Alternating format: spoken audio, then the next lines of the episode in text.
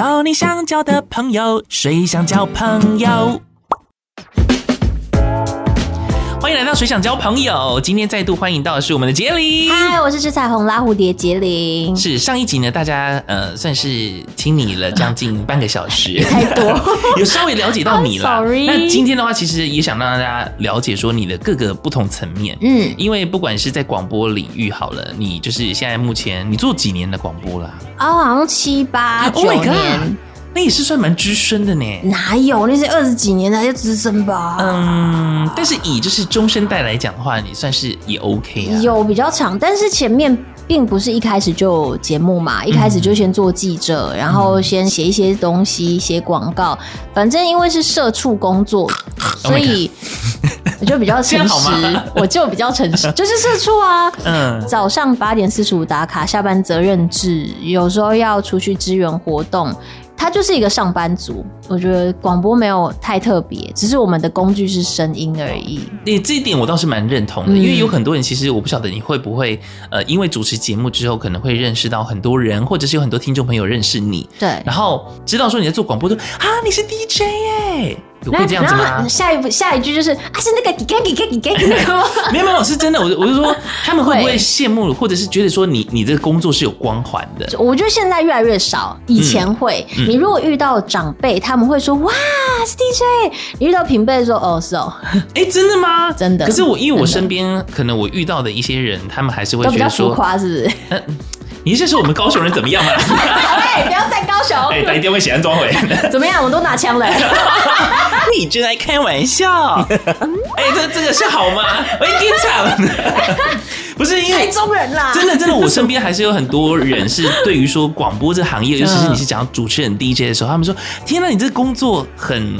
很呃很掐压的感觉有吗？嗯，我觉得还是会有，只是说，因为像我平常我的工作的心态是，这是我的工作，那必须把它做好。对啊，我想要做的就是让大家感受到，例如说开心快乐，或者是能够、嗯、现在来到景广，但呃以前在商业电台的话，但希望可以陪伴。那景广的话，但也希望可以陪伴，不过也希望说可以呃掌握大家的平安，或者是对，嗯、在在一些需要。被局限、被框架的范围里面，再发挥的更好的那种感觉。对对对对。可是，其实我要跟大家分享一个小小的点，就是很多人都会以为我们我们想播什么，或者是我们播的都是我们自己喜欢的、全然喜欢的、全然想说的这样。但是，以我自己的角度来说，因为。大部分的听众朋友还是有一个主要的收听的喜好，嗯，流行歌的喜好，嗯，可是我个人又有点 以以大家来说又有点偏门，就是有一些歌我真的就是你一听啊，你你和弦就都都一样，干嘛啦？你出十几张专辑，太专业了啦！不是你出十几张专辑，你和弦配置都一样啊？你不就是换编曲而已啊？你是在说某个某个人，而且是男生。以上不代表本台立场，谢谢。嗯，就不好说了。就就对，就这一类的。嗯、那因为你自己多少还是有在碰，我们不是自己很厉害的人，可是。你有在碰这些，你就会觉得你有没有诚意呀、啊？你你你那么有钱，你是不是可以把音乐做得更好？但很可惜没有。哎、欸，我我昨天才看到一个画面，才想到类似这样的事情。其实我觉得，呃，我我可以讲他是谁。我的意思是说，当然我们平常是在声音领域工作，那加上你自己本身有在玩音乐的话，可能我们在听声音或者我在听音乐这一块的话，角度是完完全全不一样的。嗯、就是我昨天看到的线动，然后他是我们就是去表演这个广播金钟奖当中的一个阿鹏老师，然后他也是何音老师，嗯、他前阵子也很忙，例如说去到呃，好像周董的，啊、对，去新加坡等等。他最近好像这几天又飞到别的地方去，好像马来西亚等等的。对。然后我就看到呢，他在机场，然后就拍到一个现动，是可能有现场表演者在唱什么“我不转弯，我不转弯”，然后什么的。然后他就说：“好，我知道你真的不想不转弯是吧，对。可是我就觉得，哎、欸，我就角度是思考是说，他们是和音老师，他们也是声音的唱歌的专业领域，嗯、所以他们如果在。”街道上面，或者是在看到这些呃街头艺人，在听他们的表演的时候，是不是也像是你刚刚的这样的角度去聆听？我觉得天哪，好有压力，好有压力哦！嗯、不是，就是反正在我们播歌嘛，就是很多时候我们是要选择大家喜欢听的歌，而不是我们真的全然喜欢的歌。所以到最后，我一开始会很坚持哦，刚做广播会有一个一对莫名的坚持，就是。这首歌这么难听，为什么要灌到系统里面呢、啊？嗯、然后它就是音乐又没内容，你就想要播自己很喜欢的，可是到最后你会需要跟共鸣取得平衡。嗯，因为大家就是喜欢某一些状态的歌。嗯，那我们也可以换另外一个角度去欣赏那个状态的歌，因为毕竟商业的商业的操作，它还是有它的质感在。对。然后独立有独立的特色，也有独立的矛盾点。嗯，比如说现在很多人喜欢听团，嗯，独立团，但是你会发现独立团里面有独立团的流俗，嗯，它有可能都是用差不多的状态、差不多的东西去配置，差不多先生，对这种感觉。所以在每一个。每一个领域里面都有它流俗的成分，要把自己抽出来去欣赏别的更多音乐角度啦。其实我反而在做节目排歌这件事情上面，跟以前的自己妥协了非常多，然后但也学到很多，让自己学习用不同的角度去欣赏音乐，然后的风貌这样。但这点我我也能够感受，好像会不会是每一个广播主持人都曾经有过这样一段路，哦、就是有可能哦。这是我的节目，天哪，我一定要把我喜欢的音乐介绍给大家。对。然后，因为我之前也是在商业电台的话，那呃，我一开始的时候播歌，然后也有曾经有主管跟我讲说，你不能播就是这么偏、这么没有共鸣的歌。因为我自己本身像是去到 KTV 好了，可能我点唱的歌都是你知道都不是那么对，也是。这么主流的，所以我们唱歌才开心啊，因为我们唱歌喜欢就是有有的没的。对，可是你看，可是我觉得去到 KTV 很有趣的是，我就会去听听他们平常喜欢听什么，因为这样就等于说，哎、欸，我的听众也许他们就喜欢听这些歌，所以我去到 KTV 的时候，哎、欸，听到歌曲我就会把我手机打开笔记本。我，我也是，哎、欸，天哪，我们真的吗？Oh my god！因为我很我很少唱 KTV，因为平常就是唱歌就是。工作嘛，所以我很少唱 KTV。但是我去 KTV 的时候，我都会新增现在大家可能会喜欢的歌单。嗯、如果有去带流行场的驻唱的时候，我可能就要选那些歌。哈。那你这样唱会不会妥协吧你？哦，真的吗？但有些歌我是真的不碰，比如说黑桃 A 什么鬼？黑 A A，你是我的宝贝。嗯，哦耶。对，有一些东西我不妥协。嗯，就像这样的状态，跟你一样，我都有一个小笔记本，我记了非常多有的没的东西。嗯、然后其中一个就是现在大家听的流行歌是什么？那我可能会大概记得，或者是我到最后把自己的标准降低到我只听副歌。哦。因为系统可以选嘛，你只听副歌，嗯、你只要觉得这个副歌，因为它反正都是大家喜欢的流行的歌单，我只听副歌，我的心里过得去就可以了。嗯嗯、所以到最后就变得没没坚持了。我觉得大家喜欢听什么，反正我们后来是以讲话为主，对，在广播上呈现就好，这样子。其实我们每个主持人可能都有心中那一把尺，然后那把尺的话是可以衡量说这一首歌是不是所谓的安全牌。对，或者是它有没有陪伴性？所以我觉得我在选歌的时候也是，我希望说，哎，大家在听，而而且我现在很多很多口水歌。因为我希望大家边开车的时候，尤其是塞车的话，那你根本就不想听一个你完全不知道的歌曲。就是让他们可以从头唱到尾，比较有精神这种感觉。嗯、就算是抒情歌，他们也会有有精神，因为是张惠妹这样。嗯、我们刚刚其实都还是在继续聊广播这一块，我们需要把这个主题往下来聊了哈。接下来这个主题呢，有关于就是你的表演了。嗯，对，呃，可以称上为爵士吧。哦，我我只能说我在爵士领域上持续努力，但是因为在这个领域里面的人是厉害的太多，厉害太多。再者就是他们的标准非常高，所以你要把自己称为我们会说是 singer，对不对？singer 是唱歌的人嘛，唱歌的歌手。但是在爵士里面的歌手叫 vocal 哦，因为爵士的。歌手也是一个乐器，嗯，所以你要把自己练到你可以是个乐器，你可以即兴，你可以做出很漂亮的句子，嗯、你还要很爵士。它其实是很多人他花了数十年时间累积出来那种功力，都每个人都还在学习。但我算是呃断断续续、断断续续的接续了这件事情，所以我觉得我还是菜鸡，永远都是菜鸡，嗯、还连 vocal 称不上。嗯、对，当我有一天我可以很。即兴出很厉害的句子，嗯，的时候，我可能就会来这里说，哎、欸，我我是 jazz vocal，嗯、但是现在还没有。哎、欸，那我想问一下，像我们上一次在台北聚会的时候，我们不是跟、嗯、呃上次金钟奖表演的所有的个老师们、老师们，然后还有就是我们这次一起表演的朋友们，对，然后一起团聚。后来我们不是去到一个地方嘛，就是 Kathleen 她介绍的这个地方，所以那样子的一个表演，因为其实我们当当时候去，我觉得算是我第一次接触到，那是所谓的爵士的领域嘛。因为它也很即兴。爵士里面涵盖即兴，但即兴不等于爵士。嗯，其实那一天有非常多厉害爵士乐手到现场，所以你会听到很爵士的东西。对事实上，它那应该算是爵士的领域。嗯，但是爵士它有一个有趣的格式，比如说它前面会有一个主题。我们去听爵士的时候，你会发现。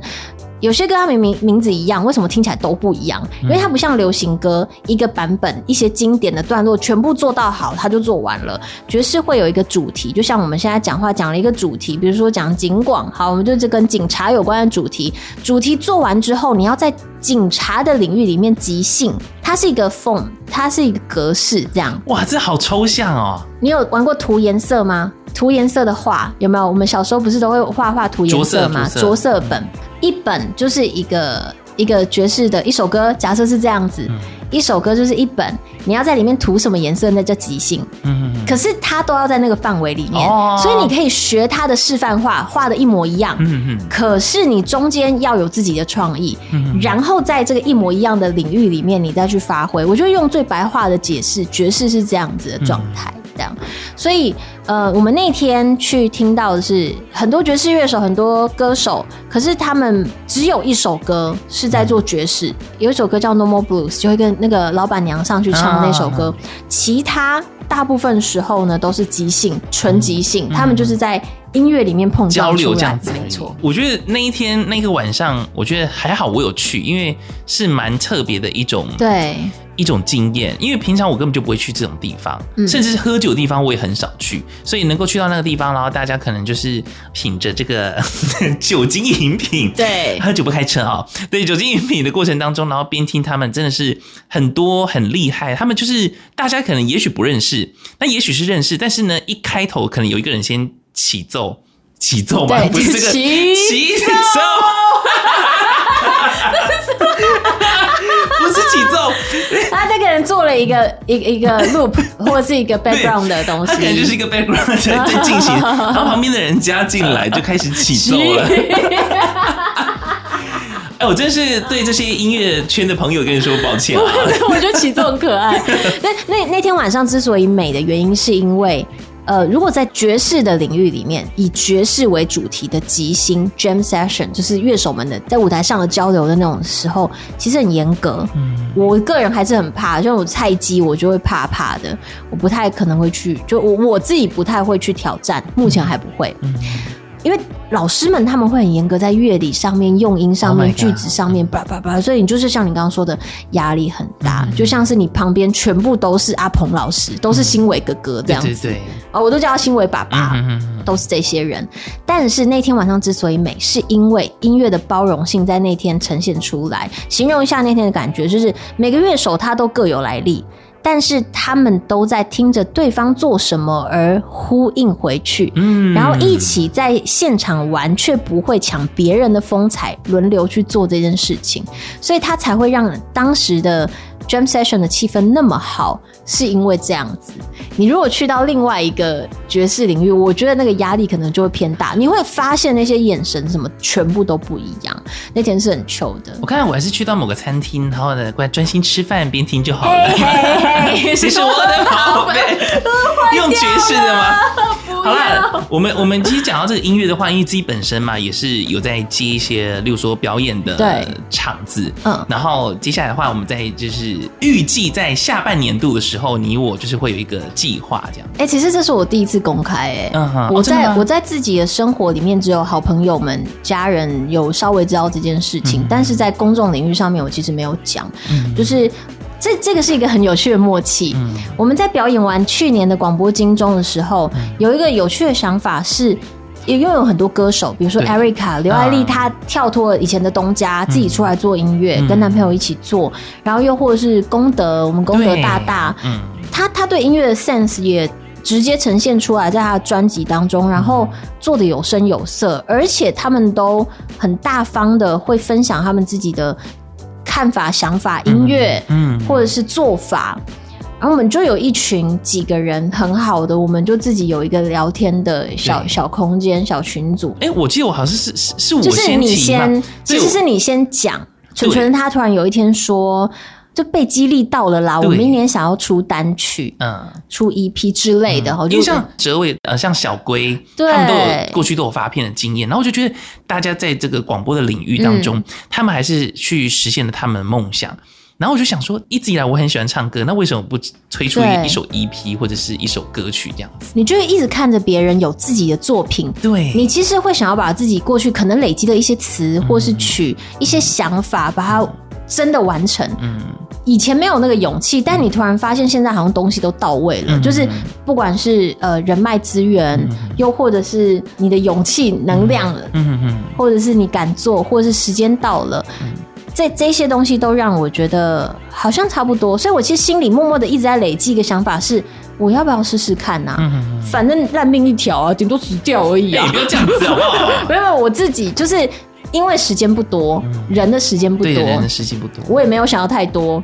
然后想做的事情很多，那不然就去做。嗯、我心里面就压着这个想法，就想说有机会聊聊之后再来分享好了。嗯、没有想到纯纯直接在群组里面说说出了这个愿望，我说，我也在想一模一样的事情。然后其他另外两个成员呢，他们也说他们也想要做这件事。对对，但是我觉得我们目前好像呃进展的速度，因为我们两个比较快一点的感觉，因为我们两个本来就。可能已经在准备些什么了，嗯哼哼，对，只是刚好你有了那个勇气就冲进去。我真的受到功德的，就是因为我看到功德做音乐的那种状态，你会很希望自己。为什么你最向往的是这个样，你却不这样做？嗯，你为什么要被社会社畜的压力打垮的那种感觉？嗯，对，所以想要留给自己一些作品，再加上有一个比较沉重的小关键点，是因为带着我进音乐圈，带着我开始闯，开始做场，开始表演的。呃，贝斯手哥哥在去年过世，对，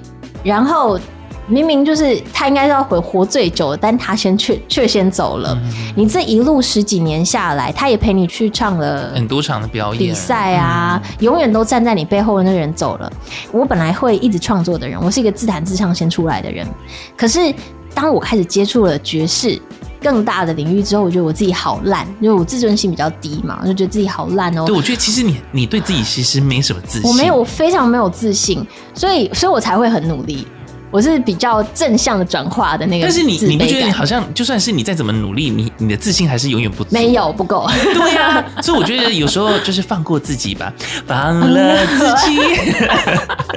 就是在在这样的状态之下，你会想说，那我不要啊。尤其是我会觉得接触爵士更更难。哎，对不起，没关系，我们这边是很 free 的，for free 的，更更难的，超难的，妈的。然后你就会把自己缩的越小，越来越小，越来越小，小到不能再小。我真的不知道该。怎么办？我就我我不想写歌了，因为我觉得我怎么写都不满意，我好不满意哦。可是那时候我的哥哥就是他叫复原，嗯，去世的贝斯手哥哥，他当时就说：“哎，你不可以停下来创作，你其实应该要继续的。”虽然说他对生活妥协很多，但是他是一个我觉得在精神力上很强的人，嗯，所以那句话记得，但我没有做，我只有偶尔真的灵感很多的时候，我会写下来。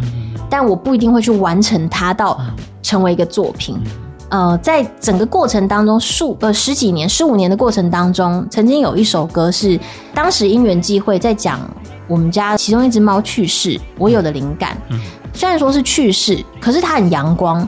那首歌它其实是偏向阳光正面的，它是没关系，你走了，但是你走的很好啊，你你有新的路要走，所以听了之后，它是有疗愈的感觉。接着那首歌创作出来之后没多久，刚好有一个曾经一面之缘的小听众，当时他听过我表演，很真诚的看着你，跑过来跟你说一句话，只是跟你讲说，我觉得你唱歌真的很好听的那种人，他去世。那时候的我想把这首歌变成一个作品，变成一个我可以跟别人分享的 demo 带，这样。当时我这位哥哥就说好啊，当然全力支持你，他就带了另外一个哥哥一起帮我。就是把这个 demo 录好了，它就一直存在云端。我曾经也分享过，真的很数十年前的事情，我就放着了。再来，我就去闯荡一些无微不微的事情，这样。社畜了，社畜了，社畜了，然后还乱谈恋爱，哦，人生就是一大堆无微不微。但是回过头来，当我在想哥哥的时候，这首歌出现在我自己的脑袋里面，然后我好像疗愈了我自己。对，所以我觉得那。不然就这首歌好了，我不然就从这首歌开始把它做成一首真正的，是一首可以上到串流的创作。嗯，所以这是当时的感想。嗯、对，就反正就在今年的时候啦，因为很多事情。我们本来想说是出一张。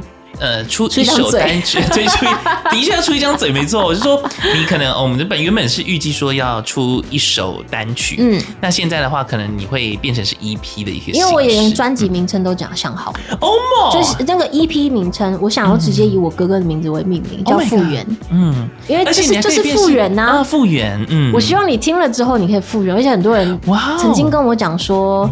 他听完我声音，其实我不喜欢啦，嗯、不喜欢这种夸奖，嗯、因为大家都说呃很疗愈，嗯，或是很清爽，嗯、很什么。但其实我以前很想当金属的那个歌手，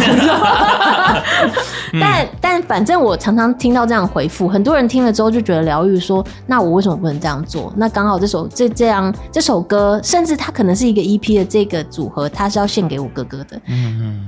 顶多它只是一个作品，但如果它可以得到更多的共鸣也很好。如果没有也没关系。嗯，好的，那我们期待二零二三年的下半年度了。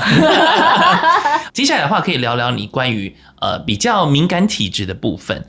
我觉得就是可以先从呃从哪开始？你是什么时候开始打开你的敏感体质的？还是从小到大其实本来就有所谓的敏感体质？呃，小时候你不知道那是什么。但是你要说有没有，其实我也没有太大的印象。我只是曾经看过那种有绿绿的人坐在我的窗外。Oh my god！我现在鸡皮疙瘩。对，像齐天大圣，不是齐天大圣啊，那个金凯瑞，金凯瑞，对，金凯瑞，金凯瑞演的那个摩天大圣的样子。哦，他坐在，他坐在摩登大圣啦，摩登，那是摩登大圣啦。好好笑，闹丢，阿郎是喙齿闹丢，阿你是脖子闹丢，太夸张了吧？哦，刚动作太大，好，反正就是很奇怪的那个人的样子，坐在窗外，然后呢，他有一个椅子，它是一个木椅，很老的木椅，他就是这样子跨着脚。然后对我笑，这样嘿、oh、对我笑。我现在在鸡皮疙瘩。后来我想办法去开灯，就没有了。哎、欸，那是做梦吗？不是，不是，那不是做梦。开灯，所以是晚上的时候。晚上睡觉的时候，然后我的枕头对着窗户嘛。然后我后来早上想说，就是有逻辑吗？这一切？这个多小的？多小？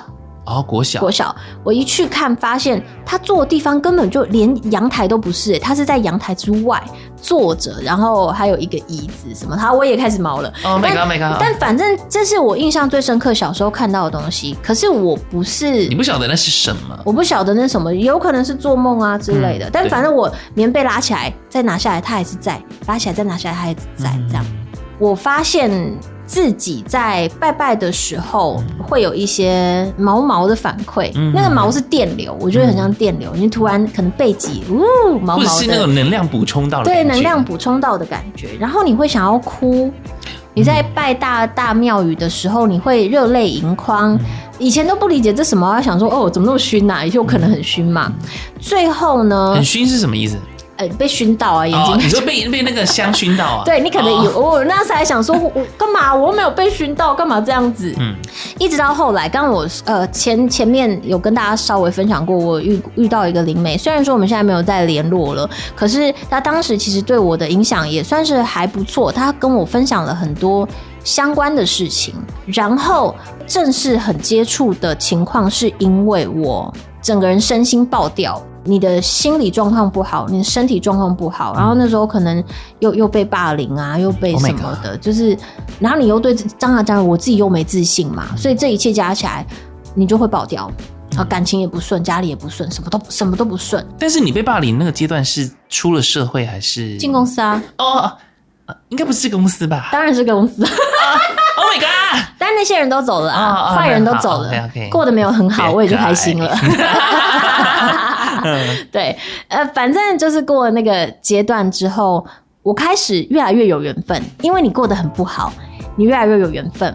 接着近几年的某一次身心状况最差的时候，是我知道大家都很信任我，很喜欢跟我聊天，朋友都喜欢跟我分享他的心事，我也愿意听，但我没办法听了的那个程度，哦嗯、因为我自己已经没有你吸收太多东西了，对，我已经吸收太多东西，嗯、我能量再好都过不去。嗯所以在那个时候，我开始接触冥想，然后冥想开始接触之后，你就开始默默接触到水晶。嗯，你能量又放更大之后，你开始知道了哦，原来我拜拜的感觉是什么。嗯，接着你开始有缘分了。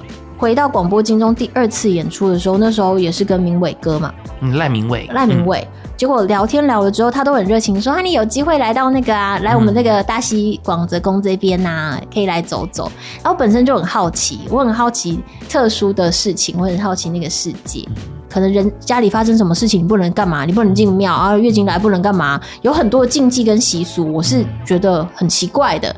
那他都会愿意娓娓道来。嗯嗯在这样的情况之下，我问了超级多东西，那又很刚好前面我。陆陆续续，比如说刚好去到了某一个地方，问了很多东西，想要问事，结果人家叫我不要问。他说你：“你你问这干嘛？啊，你就你就你骨命啊！你要你要改运哦！你现在开始吃全素。Oh my god！我一听到我就哭嘞。嗯，你 不能吃肉肉吗？对，不能吃肉肉，不能吃肉。我好爱吃牛肉啊！你干嘛啊？嗯，对，就是这一类的事情，慢慢的、密切的发生。你会有一些小缘分，小缘分，小缘分，小缘分。然后我也因为自己耍，就类似耍丢，嗯，学习了帮自己化解的方法，跟神明有点类似像收自己收金这样子，自己麻烦神明收金哦。但是它有一些程序嘛，还是有一些礼貌跟程序跟问的方法，不然我们永远把不会，不可能只是把是或否吧。但它会有一些逻辑，所以当时那个灵媒其实教了我一些技巧。陆陆续续一直到了明伟哥这边，我才知道跟神明是比较有缘分的。嗯、我这当然很好奇啊，人家跟曾经跟你说你跟神明有缘分，那是谁？以前都会说天机不可泄露嘛。然后想说，那那我可以泄露吗？我可以问吗？他说你想问就问啊，我们直接来问。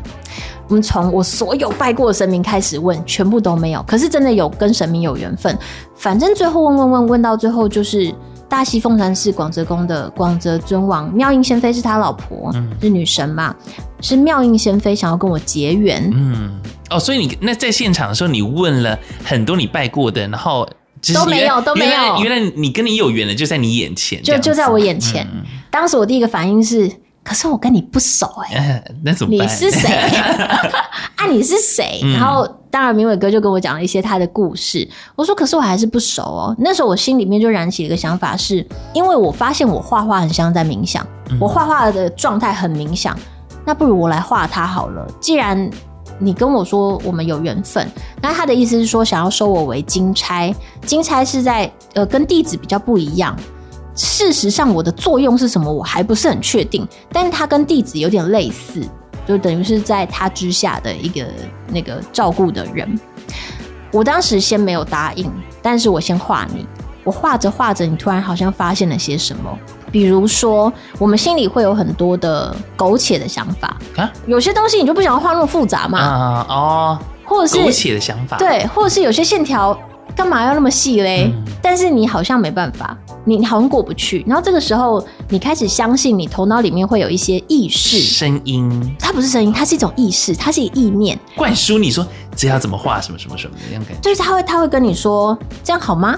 嗯，对，就是它是一个档，这感觉好像有人在盯着你，但也有可能是自己的对话，嗯、也不排除啊。我第一次完成画的时候，我非常的压抑，就是我自己画完，我自己吓到，嗯、原地吓到，原地收紧，这样、嗯、就会发现，哎、欸，我画的出来耶。因为我以前顶多画画可爱的小插画，小小时候画画，我也不觉得那是什么样特殊的技能，只是比别人线条稳一点而已，这样。但没有想到我 iPad 也没有很熟悉的情况之下，嗯，直接用它画了出来，嗯，然后虽然很难，但是我居然画完了。嗯，我以为我做不到，但我做到了，嗯。后来妙音仙妃还改了好几次，嗯。就是我们回去拔杯，要要跟他确定嘛，毕竟她的头发，就自己女神自己会有一些想法。对，我还说，哎、欸，我跟你讲，你那个发色还是淡一点比较时尚吧。嗯、他就不要，他坚持黑色，最难画的全部一直换来换去，然后就是改了很多东西。嗯、可是那个改好像是他的坚持，嗯，所以你开始学会沟通。然后开始学会相信自己，其实做得到。嗯、我觉得这这个对我在这一两年的改变非常大的原因，是因为我一直都不相信自己做到什么。嗯，可是这个过程让你相信，其实你的意识跟你的人是连在一起的，你做得到啊，你做得到。这样，嗯、然后反正回去三圣三个醒杯终于通过了这幅画，他改了很多次，我真的觉得很夸张，抱怨一下。呃，对，过了之后就换广泽尊王，我跟他也不熟，但是也是在这过程当中，也渐渐的认识他了之后，我画他画的非常的顺利。画完妙音仙妃，画广泽尊王是前年的过年，嗯，我花了过年的时间画完广泽尊王。一颗一颗珠子画，你当时在画之前，你还想说：“哎呦，线条那么简单，应该更快吧？” 有没有？没有，因为光影很麻烦，所以你就一直在进入冥想跟冷静的状态。然后也跟神明个性有关，每个神明个性不一样，他要改几次，你要看他个性。广泽尊王人很好，超客气，他只改了一个东西，我把图层按掉就没事了，直接三圣过关。就是那光影吗？还是什么？对，就是。因为我一直在犹豫，我要让它是神像呢，嗯、还是人形的神像呢？嗯、就是你要贴近真人，还是你不要？嗯，对。就例如说，可能后面还有加云朵，那就是神仙的境界了。呃，对。但他希望可以比较像是人类的感觉。对，又或者是塑胶材质，我要把塑胶材质画出来吗？嗯、这种感觉。所以在这整个过程当中，我开始更加有缘分，然后。也包括这个过程当中都有矿石水晶的存在，所以你开始知道什么东西的感受是什么。比如说，它可能是神明，它可能有恶意，嗯，有些意念来了，它是什么？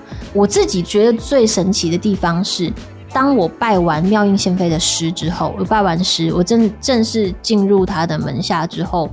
我回来打坐，因为我是会打坐人。虽然我说我看起来很狂放不羁，嗯、但其实我有一些奇怪的兴趣，所以我是会打坐冥想的人。这样，嗯、那明伟哥也会提醒我，其实打坐很危险，要提醒大家。哦，真的吗？冥想打坐是一件危险的事情。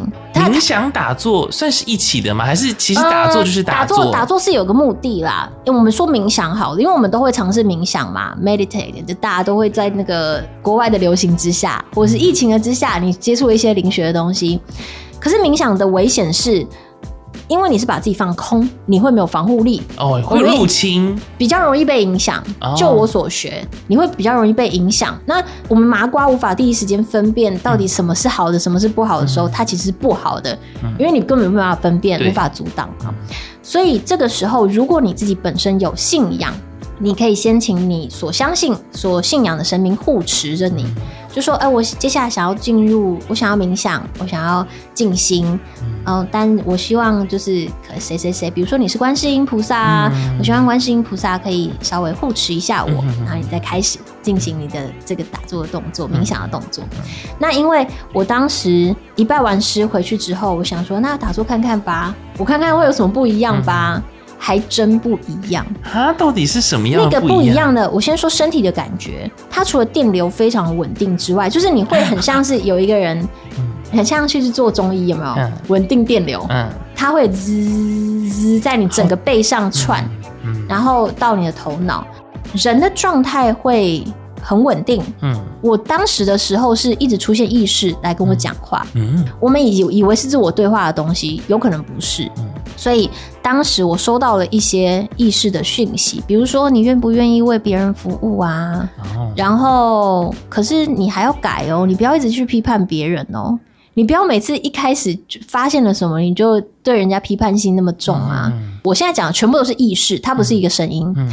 还有就是呃，他想要画二十四张贴图。嗯，就是可以是贴图，嗯。啊，就就是你想要做，你你帮我做出二十四张创作，我想要在什么时候之前完成，嗯，这些都是一个意识，我们都可以先把它想象成是我们的乱想、狂幻想。后来就请明伟哥帮我去，因为我在台中，他在桃园嘛，请他帮我去拔杯问事，确认是妙音仙妃在跟你对话，然后是他给你这些想法。因为铭伟哥他想要画二十四孝的图，他自己本来的喜欢，他他觉得说，哎，是不是那个图？我说不是，应该是贴图，应该是二十四张，应该是二十四张贴图。然后一问，还真的是。所以在那之后，跟神明的连接就又更强了。嗯，哎，所以大家是在这个 line 上面是可以搜寻到你的贴图。还没，因为铭伟哥还没空上架，还没，希望他。那个戏都杀青了，加油！你最近这是在那个跟大家讲一下好了，我这个上架之后没有我说上架，因为你不是已经画完了吗？我画完了。对啊，我说等到上架之后，我就会一起跟大家，请大家搜寻一下，因为我觉得呃，像是广泽尊王或者是妙音仙妃，呃，妙音仙妃，就是我有看到杰林他的。创作，你看，我不相信说他是用 iPad，嗯，是用 iPad，就是你的画工很细致，那我觉得很不可思议。你应该还可以，还有还有可以索取吗？其其实可以啦，其实可以。如果你们真的想要的话，我还是可以寄给你们。对对，或者是你可以直接私讯婕铃也可以。对。你想，哎，因为你的自己的 IG 上面其实有就有 PO 了，嗯，你的画作。好诶，我在后来，呃，因为我反正我不是开始连结了嘛，哈，后面就是开始。非常的有缘分，比如说我那时候确诊的时候，然后刚好当时知道了池王爷，嗯。嗯，池王爷这个身份，看电视剧认识了池王爷，然后结果我居然梦到池王爷烧起来，跟整座整个平面的神殿烧起来，池王爷在最中间，然后当时我背后出现了一个很大的声音，他是梦里面的大声音，他说：“你就走吧，没有关系。”我我当时就醒了，我想说，哈。因为在梦里面，你知道那是池王爷，可是其实我现实生活中好像没有什么太多接触过。但反正呢，我只接触过顶多一次，但印象很不深刻的那种。